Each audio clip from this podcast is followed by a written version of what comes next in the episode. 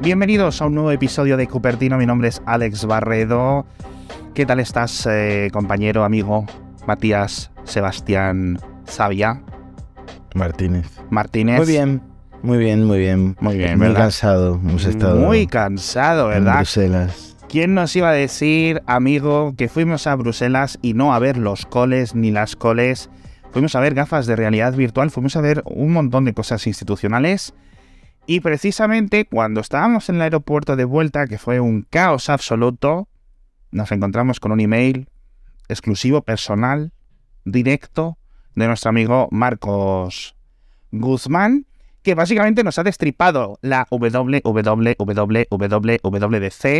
Eh, spoilers, es, o sea, sí, eh, el morro, o sea, es increíble. Marcos, ya, basta ya de fastidiarnos la diversión. Así que en este episodio, pues eh, os la vamos a fastidiar nosotros a vosotros, ¿no crees, Matías? Pues sí, porque Pues sí. además fuimos a probar gafas y a, entre otras cosas, así que estábamos ya en la temática bien metidos. Y eh, Mark Gurman, bueno, por un lado es un recopilatorio, porque ya hay muchos rumores que ya existían de antes. Y por otro, bueno, hay información eh, nueva, por ejemplo, cosas que ya sabíamos. Ajá. Los 3.000 dólares, el precio de 3.000 dólares sigue saliendo en todos estos... Eso ya, amigos, es como la cuarta ley de la termodinámica. Esto ya no se baja nadie de este precio. Si pensabais que era un no sé qué, no. O sea, yo creo que falta por filtrar las etiquetas de las Apple Stores. Eh, increíble. Así que bueno, pero aún así, eh, yo creo que resume un montón de elementos y estamos a un mes aproximadamente de que se presenten, ojo, de que se presenten, de que las enseñen, no de que salgan a la venta. No tenemos ninguna idea de cuándo van a salir a la venta. Tres meses después, una semana después, más hacia finales de 2023, no lo sabemos. Pero bueno, cuéntame más cosas, Matías. Bueno, el nombre también eh, se barajan dos. Está el Reality Pro o el Reality One. Pero esto Ujú. muchas veces Apple ha hecho una cosa que es ponerle un nombre que nadie se esperaba. Yo no sé si porque lo tenían bajo la manga o por una cuestión de SEO que ya se habían posicionado un montón. Sobre todo en Google Imágenes, ¿no? Tú buscas la, eh, cuando, sale un producto nuevo, eh, Sí. siempre están posicionadas imágenes que no son las auténticas y acaban Sí. saliendo en algunos medios, etcétera. Sí, sí, Bueno. hay algunos medios que siguen diciéndole iWatch al Apple Watch, eh, como comentábamos en el episodio anterior, nueve años casi después de que lo presentaran, así que, en fin, bueno, Bueno, veremos. Uno de esos nombres baraja Gurman y también el sistema operativo, ya lo sabemos, XROS.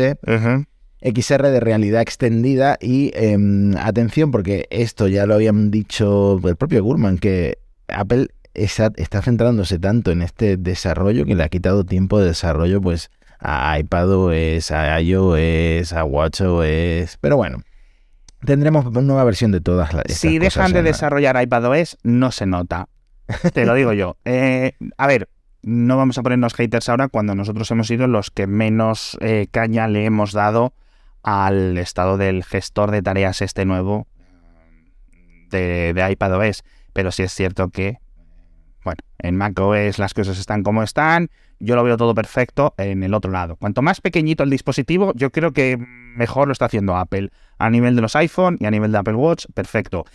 Eh, entonces nos olvidamos de Real y Tíos. Ese, ese software ya nunca va a ser, nunca lo vamos a ver. Nuestro Real y Tíos. ¿Hicimos el Pues- chiste para nada? XROS suena mejor y además eh, reemplazaría un poco esto de llamarle gafas de realidad mixta. No sé, X, gafas de XR eh, yo creo que suena bastante mejor que gafas de realidad mixta, ¿no? Porque recordemos, esto sería como una mezcla entre realidad virtual y realidad aumentada. De ahí lo de XR Sí. por realidad extendida. Entonces, lo de real y tíos, pues no lo sé, no lo sé. Eh, siete años lleva esto en desarrollo, según Gorman, pero esto ya lo sabíamos porque fue en 2017 cuando Apple contrató. Lo sufrimos en nuestras carnes, amigos. ¿Cuánto tiempo? ¿Cuánto tiempo? ¿Cuánto ¿Cuántas tiempo cosas? Sí, y cuando salga el coche tampoco nos lo creeremos. Va a ser, es un parto duro, es un parto duro, es como, yo qué sé, como el embarazo de una ballena, pero ¿cuántos son los embarazos de las ballenas? ¿20 meses? Pues, ¿cuántos años? Con los meses que es de 7 años, aún más difícil. Una de las cosas que más me ha llamado la atención, y que creo que esto no lo teníamos claro hasta hace apenas unas semanas, cuando entiendo que eh, los múltiples nuevos ejecutivos y nuevos empleados de Apple han empezado a probar las gafas, que lo comentábamos, pues la gente ha empezado a hablar con la prensa, o han vuelto a casa y se lo han contado a sus parejas, y digamos, pues cuantas más personas la prueban, pues más filtraciones hay. Total, que dicen que las aplicaciones de este XROS, la base, son las de iPad. Efectivamente, y ese, el truco de esto es que de salida haya miles de aplicaciones ya disponibles eh, en las gafas. Y esto aquí hace un planteamiento Gurman que a mí me ha parecido muy interesante porque eh, lo equipara con el Apple Watch. Sí. Si volvemos a aquel momento de la presentación del Apple Watch, pues hubo varias cosas raras, como por ejemplo el Apple Watch de oro, ese que existió durante muy poco tiempo. Sí. Em, y luego que no era un dispositivo que estuviera muy enfocado. Había un montón de aplicaciones, en la propia presentación, pues eh, Tim Cook y todos los que salieron, pues hablaron de cosas como controlar un Apple TV con la app de control remoto, hablar por el walkie-talkie, que yo no sé si alguien sigue usando lo del walkie-talkie. Eh, enviar tus latidos a, contactos, que yo no sé si alguien sigue usando. Y luego Apple fue enfocando las eh, características del Apple Watch pues en función de lo que la gente más utilizaba, que eran las cosas de salud y las cosas de eh, fitness, las cosas de ejercicio físico. Eso es. Entonces, ahora las presentaciones, pues se centran mucho en eso. Pues según Gurman va a pasar exactamente lo mismo con las Reality Pro. Porque eh, no hay una aplicación, una killer app que justifique que todo el mundo se vaya a comprar esto. Y menos si, menos si están a 3.000 eh, dólares. Entonces van a salir pues absolutamente con todo lo que te puedas imaginar, ¿no? miles de aplicaciones porque para los desarrolladores va a ser trivial portar aplicaciones de iPadOS a, las gafas y también todas las aplicaciones nativas de Apple. La de Books, por supuesto cámara, contactos, FaceTime, archivos, Freeform. Hmm. Casa, mail. Hay algunas que tienen más sentido, ¿vale? Dentro de un elemento, recordemos, esto es, como decía Matías antes, lo de la realidad extendida que, que, que está cogiendo como más fuerza a nivel de marketing comparado con la realidad mixta, que es el término que estábamos utilizando más hace dos, tres años y me parece perfecto. Los dos soy, soy ambivalente con ellos, me dan igual. Pero eh, recordemos esto, aparte de que sean unos cascos, que te los tienes que poner encima de la cabeza, que no son unas gafas, luego comentaremos más elementos del hardware.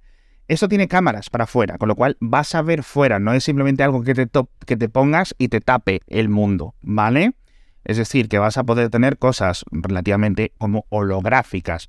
Por ejemplo, yo el tema de leer libros, no sé cómo podría funcionar. El tema de leer texto en general, ¿no? Pero hay un montón de eh, cosas que creo que sí van a ser eh, estupendas.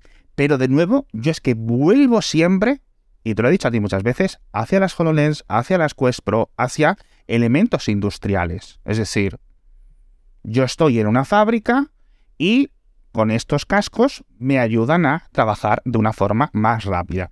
Si eres un oficinista y tu trabajo consiste en enviar emails, navegar por Internet, rellenar Excels y hacer PowerPoints y PDFs, ni metaversos, ni metaversas, ni realidades extendidas, chico, porque todas las avances de, ¿cómo se dice?, de interfaz de usuario y las traducciones que hemos hecho del mundo real al mundo de los escritorios de ordenador, eso es mucho más eficiente en ordenador.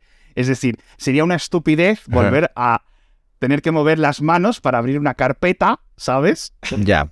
y hacer así para abrir el archivo. No, señor. Doble clic, ¿vale? Entonces, yo entiendo, a ver. Eh, estaba este rumor que decía que iban a ser dos pantallas 4K. Pues bueno, con el texto súper mega nítido, hmm. súper definido, dice Apple. Pues mira, se puede leer el libro muy bien. Ahora, ¿Tú crees que vamos a encontrarnos a gente en el metro con las gafas? No, no, no, no, Esto, esto, yo no creo que vayamos a ver a nadie nunca, nunca, nunca, nunca. En, es decir, técnicamente lo puedes sacar de casa, pero yo creo que esto es un dispositivo indoor, ¿vale? Es decir, como los perros pequeñitos, que los quieres sacar de casa un poquito, bueno.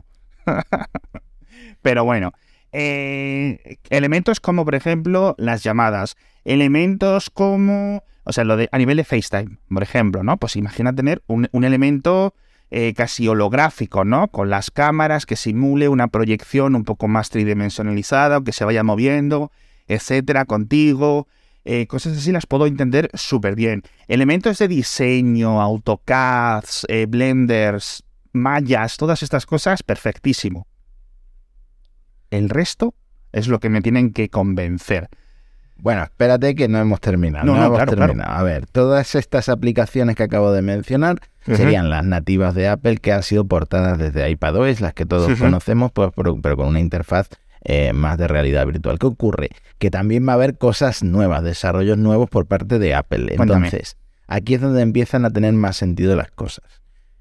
Una nueva aplicación de wellness, de bienestar centrada en la meditación. Si hay un, una interfaz, si hay un equipo en el que tenga sentido quizá la meditación, es la realidad virtual, porque te aísla totalmente de, tu entorno, eh, si es lo que quiere, ¿no? Luego, una nueva versión de Fitness Plus. Recordemos, Fitness Plus es la suscripción que es como ir a un gimnasio con... Eh, estás viendo a gente correr o a gente, eh, haciendo spinning y tú los estás imitando desde tu casa, pues ahora los verías en un entorno de 360 grados, en un entorno de realidad virtual. También creo que esto eh, tiene sentido. Ahora, la idea de hacer ejercicio con estos cascos, pues habría que ver lo ligero que son, Hay una si no marean. Exacto. Hay una startup que no sé si la acabó comprando Facebook o Meta, que se llama Supernatural, ¿vale? Y es increíble. Y creo que no está en Europa. Dejadme que lo busque para enseñaroslo en pantalla. Eh, Supernatural VR, sí, efectivamente. Creo que lo ha comprado, sí, lo ha comprado ya eh, Facebook. Y es eso, tienes un montón de cosas de ejercicio, ¿vale? Y de cosas, eh, digamos que ludificación, es decir, cosas entretenidas. De hecho, venden unos kits, porque muchos ya estaréis pensando, joder, por poco que pese, vas a tener algo aquí, se va a empañar, va a pesar, lo vas a empapar en sudor, etc. Vienen ya con sus diferentes eh, como adaptadores, ¿vale? De, con unos eh, materiales especiales pensados para el sudor. Esto fue, esto, joder, yo es que ahora mismo no me acuerdo, pero yo juraría que sí lo había comprado Facebook, efectivamente aquí. Lo compró Facebook hace poquito y esto es una de las gominolas ahora mismo. Entre Supernatural y el Beat Saber, es el 60% de lo que utiliza la gente las gafas de realidad virtual o los cascos de realidad virtual hoy en día. Pero bueno, que hay gente haciendo ejercicio y pagando por hacer ejercicio con realidad virtual. El tema quizás de la meditación me suene un poco más, ¿no? Porque estás más tranquilo, no sudas tanto, etcétera. Pero bueno. De todas formas, Matías, lo que no necesitamos a Marcos Guzmán para que nos lo filtre es lo bueno que son los colchones de Morfeo. Matías, tú aún no tienes uno. Yo sí. De hecho, yo tengo dos. El patrocinador de esta semana y de tantas y tantas semanas, no solo de Cupertino, sino de todos los podcasts de Mixio. Y quiero aprovechar aquí pues, para hacerte un poco de bullying, de acoso laboral y conseguir que tanto tus eh, tanto los oyentes como tú os compréis un colchón Morfeo, porque ahora mismo entras a morfeo.com y los tienes con el mejor precio de la historia. No solo han renovado la web, por cierto, sino que además tienes el tradicional colchón Morfeo, el original, gran precio, y el que es de hiper altísima calidad, el Morfeo Altus, también está con un gran descuento. Tenéis el código MIX100, MIXX100, pero ahora mismo en la página web hay mejores descuentos, así que prefiero que utilicéis estos. Y además, ya sabéis que entrega gratuita, en 24 48 horas y que tenéis 100 noches para probarlo sin ningún tipo de compromiso. Que nos gusta, os devuelven el dinero. Esto sí que merece la pena invertir. ¿Que queréis luego también compraros los cascos de realidad virtual de Apple? Perfecto. Pero el colchón Morfeo, lo primero, ¿vale? Así que ya sabéis, os lo dejo en las notas del episodio. Matías, la semana que viene, por favor, espero que vengas al programa con uno ya en tu dormitorio. Vamos a ver cómo nos acostumbramos, ¿no? Y a ver lo que vamos viendo. Cuéntame más cosas.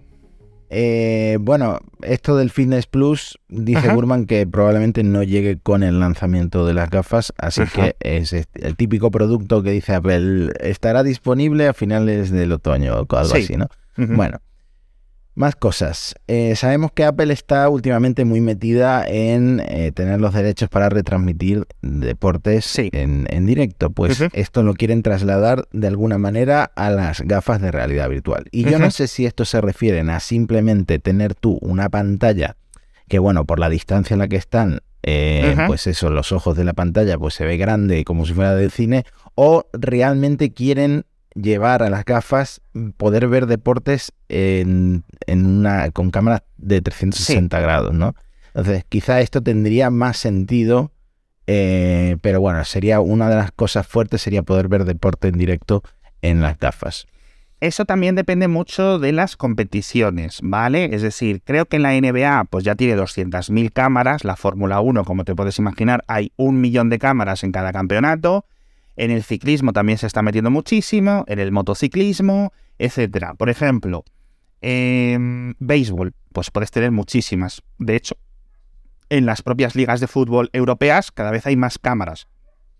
El streaming, una de las grandes cosas es en plan, en vez de tener que utilizar la retransmisión y la cámara que eligen para ti, que puedas ir moviéndote tú dependiendo de la que tú elijas, ¿no? Una cámara centrada en una persona, una cámara flotante, colgante, etcétera. Eso puede molar muchísimo. Eh, hemos visto ya con los típicos conceptos desde hace muchísimos años de que en algunos deportes los propios jugadores, los propios deportistas lleven una especie como de diversos elementos eh, eh, electrónicos, algunos de ellos serían cámaras y que puedas ver, digamos, en primera persona esos movimientos. Yo creo que en el fútbol tardaremos mucho tiempo en verlo, pero estaría guay, por ejemplo, ¿no? Te pones desde la posición del portero a ver el partido, ¿no? O a ver los penaltis.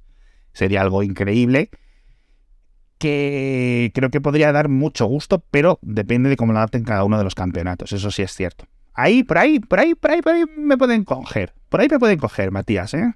Bueno, pues eh, vídeo 2D también va a ver, porque ah. una de las aplicaciones nuevas es para ver eh, vídeo, para ver películas y series, pero en, un, en entornos, digamos, mm, especiales, ¿no? Estás en un desierto viendo Ted Lasso, o estás en el cielo, en el espacio, eh, viendo pues alguna de estas series que tú siempre quieres que yo vea y que nunca veo.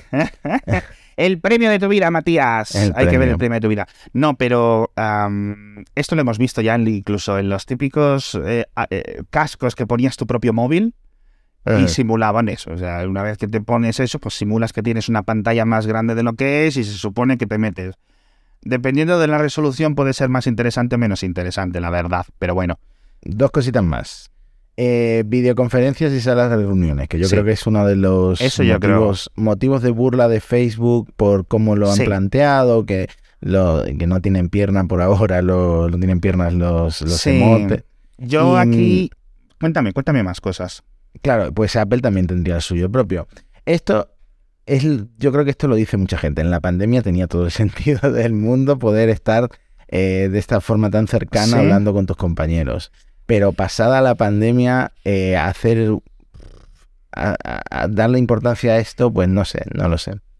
Está bien que exista, porque a nivel de desarrollo no es nada complicado. Mi principal problema con las videollamadas es que yo siempre, siempre, siempre prefiero ocultarlas. Hay algunas que a lo mejor quiero verlas a las, a las personas, ¿vale? Pero nos cansamos. Es decir, todos los días con videollamadas y videollamadas y pum, y Meet, y Zoom, y Teams, y pan, y pin, te cansas. Si encima lo tienes que tener en las gafas y que te imite una sensación de una ubicación real, es decir, tu jefe está a la derecha y para hablar con tu jefe tienes que hacer así, etcétera, pues yo creo que mucha gente, o sea, o que, digamos que esta traducción de un elemento físico creo que es eh, peor que el invento que nos, hemos que nos hemos sacado de la manga durante los últimos 20 años, que son las videollamadas tradicionales. Eh, es posible que para algunos casos sí tenga sentido, pero yo creo que para mí ahí lo que me añadiría es dolor de cabeza. Claro, a ver, el take aquí, y esto ya lo hemos visto mucho en las demos de Facebook, es que imagínate que tú trabajas en moda, ¿no? Pues si esto es lo suficientemente avanzado, pues estáis en una reunión y estáis viendo pues los modelos que estáis que vais a presentar de, ropa, ¿no? Eso sería lo ideal. Luego, si esto es personal, eh, porque nosotros, porque somos un poco antipáticos, pero todo el mundo hace videollamadas pues con sus seres queridos, eh, esto pues sí tiene sentido, ¿no? Poder hablar con tu novio que vive lejos o con tu novia que vive lejos de una forma tan cercana, pues está chulo. Y luego están los juegos. El tema juegos se le resiste a Apple, pues siempre se le ha resistido, pero según Gurman, todos los juegos top tier que ya están en otros dispositivos de Apple van a llegar a las gafas. Hay algún juego interesante en la App Store, eh, pero no son, claro, AAA.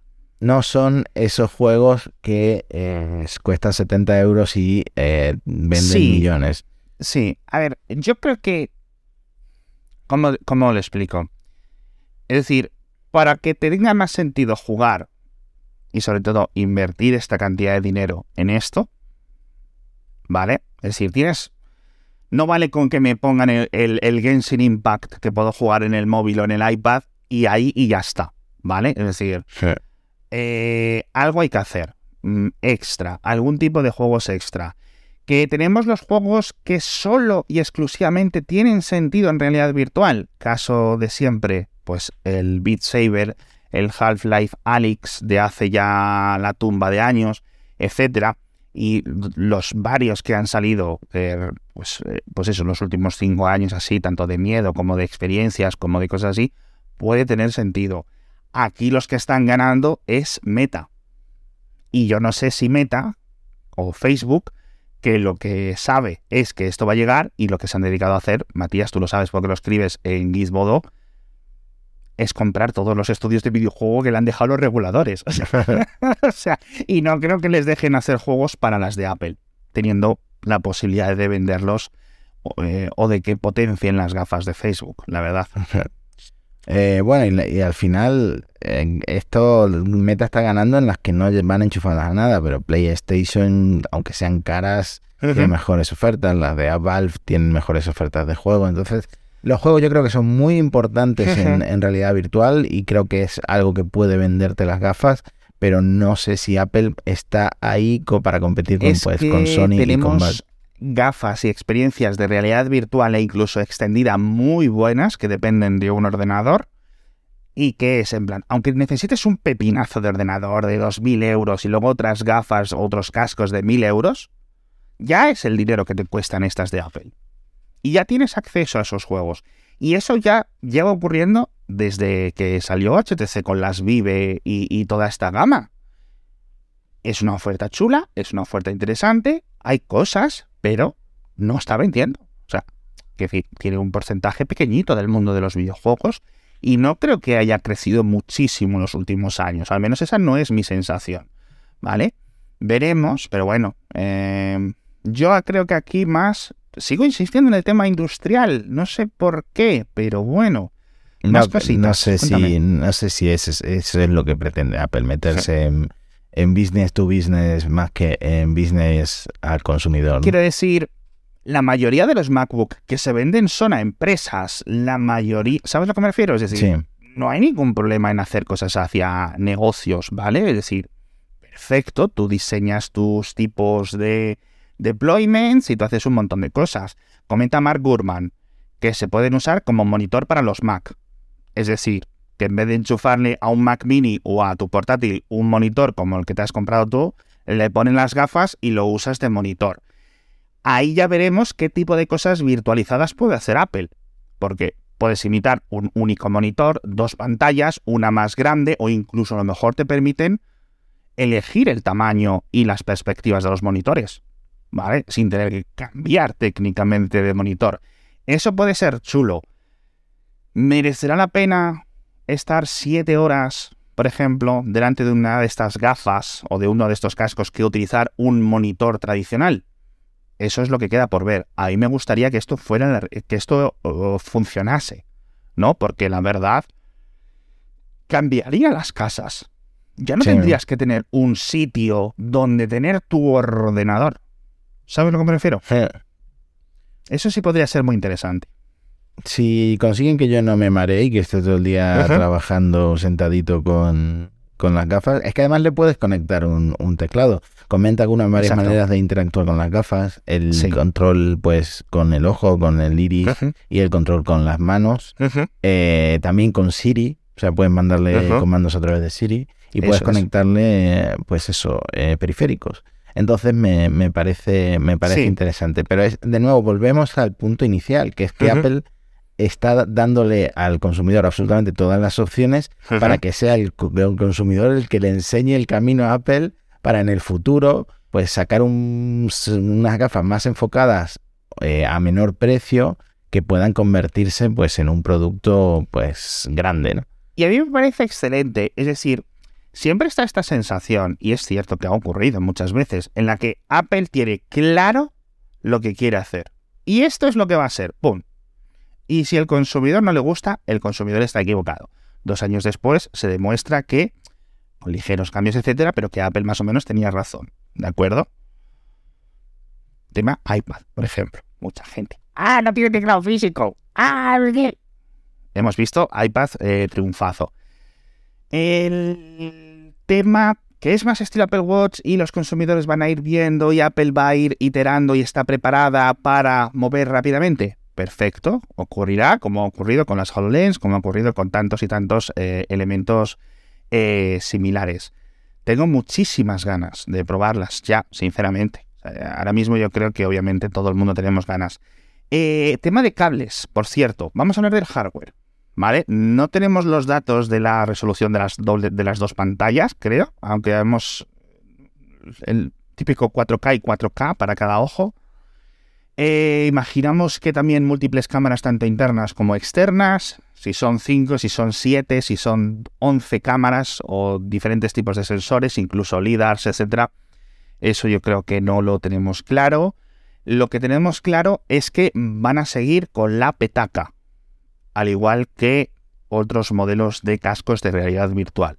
Es decir, que en el propio, eh, en la propia cabeza básicamente es la parte de visualización. La parte de batería y la parte de procesado van a estar separadas, ¿verdad? Eh, sí, eh, pero vamos, eh, no sería una cosa muy grande, sería, como tú dices, una petaca. también una cosa que te hizo reír a carcajadas porque estaba yo delante es que va a tener un conector propietario. Sí, a ver, yo es que me asusté porque dije, joder, macho, no equilibramos, ya estamos todos por el USB-C, pero ya asegura Mark Gurman, USB-C sí, sobre todo para estos temas, como decíamos, de conectar como pantalla a otro monitor. Es decir, pues a lo mejor HDMI no tiene sentido por tamaño. Mini HDMI es una castaña. Apple también se está pasando los USB-C para los monitores y yo creo que es el, futuro USB-C, ¿no? Es decir, emitir señal de imagen y señal multimedia a través del propio USB-C o puertos eh, Thunderbolts, etc. Pero va a tener el puerto, digamos, de carga eléctrica de estilo MagSafe. Es decir, debería de haber dos puertos, un USB-C y un MagSafe. Tiene muchísimo sentido que sea MagSafe. Por ejemplo, tienes la petaquita puesta en el escritorio, te levantas y se cae todo. Pues con MagSafe no se cae. Entonces, que tenga Apple un puerto propietario, al igual que lo tienen los Mac, porque es el de carga específico y no sé qué, es cuánto. Perfecto yo creo que no hay ningún problema. Lo que yo me imaginaba es que, ¿sabes? Iban a sacarse una cosa rara de la manga, etcétera, pero yo creo que tiene, tiene mucho sentido. Sí. Bueno, no me extrañaría que mm, el hardware ya sabemos que Apple lo tiene, porque tiene los procesadores. Eh, no me extrañaría que eh, si hay algo que chirríe sea en el apartado de software. Me parece que estaba el rumor de que los diseñadores iban un poco en contra de Tim Cook, que le decían que no estaba preparada las mm. gafas para, esta WWDC. Eh, pero yo creo que el, problema va a ser encontrar esa killer app que dice Mark Gurman y esa razón para gastarte 3.000 dólares en estas gafas. Sí, y aquí es, eh, y aquí es por lo que yo vuelvo a insistir. Eh, yo creo que, por ejemplo, para los juegos es decir, tienen que ser unas cosas muy buenas que no tengas en ningún otro tipo de categoría, porque entonces vas a poder jugar los mismos juegos por un tercio del precio o por una sexta parte del precio, ¿vale? Eh, a nivel de sustituir los monitores, tiene que ser muy bueno para que me sustituya los monitores, sobre todo con el tema, al final, tú si estás delante de tu ordenador mirando uno o dos monitores, te giras y te vas a la casa, y te vas a la cocina, o vas a hablar con tus compañeros. Si estás con las gafas, es... eh, eh. ¿Sabes? Es más rollo y es una desconexión, a pesar de que estés en modo de realidad extendida, que estés viendo el entorno, ¿vale? Esto al menos con los primeros modelos. Pero bueno, también dependerán muchas cosas del peso, que yo creo que esto es algo importante, pero volvemos a insistir y vamos a insistir toda la vida hasta que lo estéis probando, que esto es algo para debajo de un techo. Esto no es para estar en el autobús, que habrá gente que lo veréis. Yo no saldría de la calle, yo no saldría a la calle con estas cosas, sobre todo lo, lo que porque te lo te lo manguen, pero bueno, la verdad, en fin, en fin. ¿Qué más cositas tenemos de estas gafas que se nos haya olvidado decir, de estos cascos? Yo creo que no mucho más, ¿no? No, eso es lo, eso es lo que dice Mark Gurman. Luego, bueno, veníamos hablando un montón de tiempo del Sí. Vinci Q, los retrasos. Ajá. Eh, creo que Ross Young también dijo algo de, de la hoja de ruta, pero Sí, no se sabe nada en detalle. Supongo que saldremos de dudas muy pronto, ¿no? ¿Qué día, es, qué día es la keynote inaugural de Era la- el 5 de junio. 5 de junio. efectivamente. Lo veremos en Twitch, etcétera, pero bueno. Eh, ¿Quieres comentarme? Porque hemos hecho un episodio básicamente fusilando lo que nos ha contado Mark Gurman como resumen previo a lo que vamos a ver dentro de un mes. Eh, pero bueno, tú este fin de semana has probado. Y bueno, yo era la primera vez que las probaba también. Las Barrio, las. ¿Cuáles tenían allí las para probarlas? Una ¿Las X3, XR o las VR? eh, Creo que eran las X. Sí, eran las X.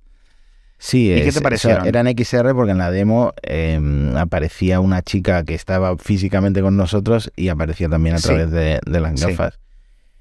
Eh, sí, eran las mejores, pero como yo soy miope y no me ajustaron la, Ajá. pues eso, las lentes y tal, y tuve que Sí. quitarme las gafas porque con gafas no me cabían, Sí. la, vi la, la demo borrosa. Claro. Pero se notaba la calidad, se notaba mm, eh, Sí. también eh, Sí. la fluidez, los gráficos, o sea, probablemente de. Bueno, estoy viendo los precios lo que- ¡Ay, amigo! en lo que estás compartiendo en YouTube y no me extraña, no me En extraña. las Barrio es eh, los Ferraris de la realidad virtual y de la realidad extendida. 6.500 euros las gafas que probamos el otro día. Más la suscripción, Matías. Estas son unas gafas que las hemos comentado en alguna ocasión en el podcast diario. Esta es una compañía, eh, pues de nuevo, a lo mejor las compra Porsche eh, o Audi para sus diseñadores o para sus operarios en la fábrica. Porque es que de verdad ves las cosas. Yo ahora ya con mi operación de LASIK, amigos, pues ya puedo entrar en el mundo de la realidad virtual si los problemas que ha tenido Matías con las gafas y al rato después de probarlas tú y yo por fin poderme probar unas bar yo, ya estaba yo en plan, venga, dejadme, dejadme amigos, dejadme probarlas. Y creo que son, a pesar de ser pantallas, son las mejores que he visto y por encima de las Magic Leap, sin haber probado las Magic Leap 2, ¿vale? Ah. Con su chip fotónico, etcétera, que me gusta mucho, etcétera. Las Barjo es una tecnología muy similar a lo que va a ofrecer Apple, ¿vale? Así que los que lo hayáis probado más o menos imaginaos eso, pero con una especie de escritorio y lanzadores de aplicaciones diseñados por Apple y con Siri y con no sé qué. Y de nuevo, estos precios más las suscripciones son cosas que solo las empresas, vamos, destinadas al mercado empresarial, sin, sin, sin ninguna duda. ¿Va a ir Apple hacia aquí? No lo sabemos. Eh, ¿Qué más probaste por primera vez? Eh, las las Las, Holo- Quest 2. las HoloLens no las habían probado. Tú sí Ajá. las probaste, yo no las había Sí. probado. ¿Y qué te parecieron? Eh, pues bueno, menos invasivas, ¿no? Al ser como unas gafas más, más normales y Ajá. pues con una realidad aumentada bastante convincente. Sí. Ah, estaba, estaba chulo, estaba guay la, la demo. Sí. El control que era con los- las manos, o sea, Ajá. sin, sin accesorios, eh, a mí no me funcionó muy bien en alguna, alguna cosa, pero en general muy bien. Las eh, MetaQuest sí las había probado, eh, lo que pasa es que nos pusieron alguna demo bastante chula. Las MetaQuest 2 teníamos que apagar unos incendios y, y la verdad es que estuvo, estuvo bastante divertido. Sí, las MetaQuest, a mí me gusta una cosa mucho de las MetaQuest 2, y esto es una cosa difícil de explicar en los podcasts, etcétera, pero es lo de, primero el precio, es decir, es cierto que las subieron un poquito de precio, pero quiero decir, para lo que te ofrecen no está mal, no está mal, y no me extraña que sigan siendo las que mejor se venden, porque al final es, es un buen paquetito, ¿vale? Es decir, te compras unos juegos rápidamente en la tienda de Facebook, los puedes experimentar, no es nada raro, tienes la realidad eh, inmersiva, extendida, etcétera, está bien. Para mí tiene mucho más sentido en 200 euros que en 400 euros, pero ya llegaremos a esos, a esos niveles, ¿no? Imagino que habrá modelos de segunda mano y reacondicionados, etcétera. Así que vamos, yo creo que las únicas que me faltan por probar ahora mismo son las MetaQuest Pro, que sí son un poco más equiparables a lo que está haciendo o lo que se supone que está haciendo eh, Apple. Pero bueno, de, ah, lo que te quería decir de las, de las Quest es el, los, la interfaz manual. Es decir, sin mandos, sí. yo creo que lo detecta todo muy bien. Yo creo que en eso Facebook sí se están esforzando mucho en hacerlo, en hacerlo bastante bien. Y de nuevo, pues luego otros eh, actores que están un poco más en segundo plano, HTCs, eh, algunos jugadores asiáticos. Vamos a ver qué es lo que desarrollan eh, por su cuenta. Vamos a ver si Sony, a lo mejor, ¿no? Quién sabe, decide ir un poco más allá con sus PlayStation VR, ¿entiendes? No hay, no debería de ser muy complicado para Sony a nivel de hardware hacerlas funcionar con Windows o con Mac, ¿sabes? O que alguien les haga jailbreak.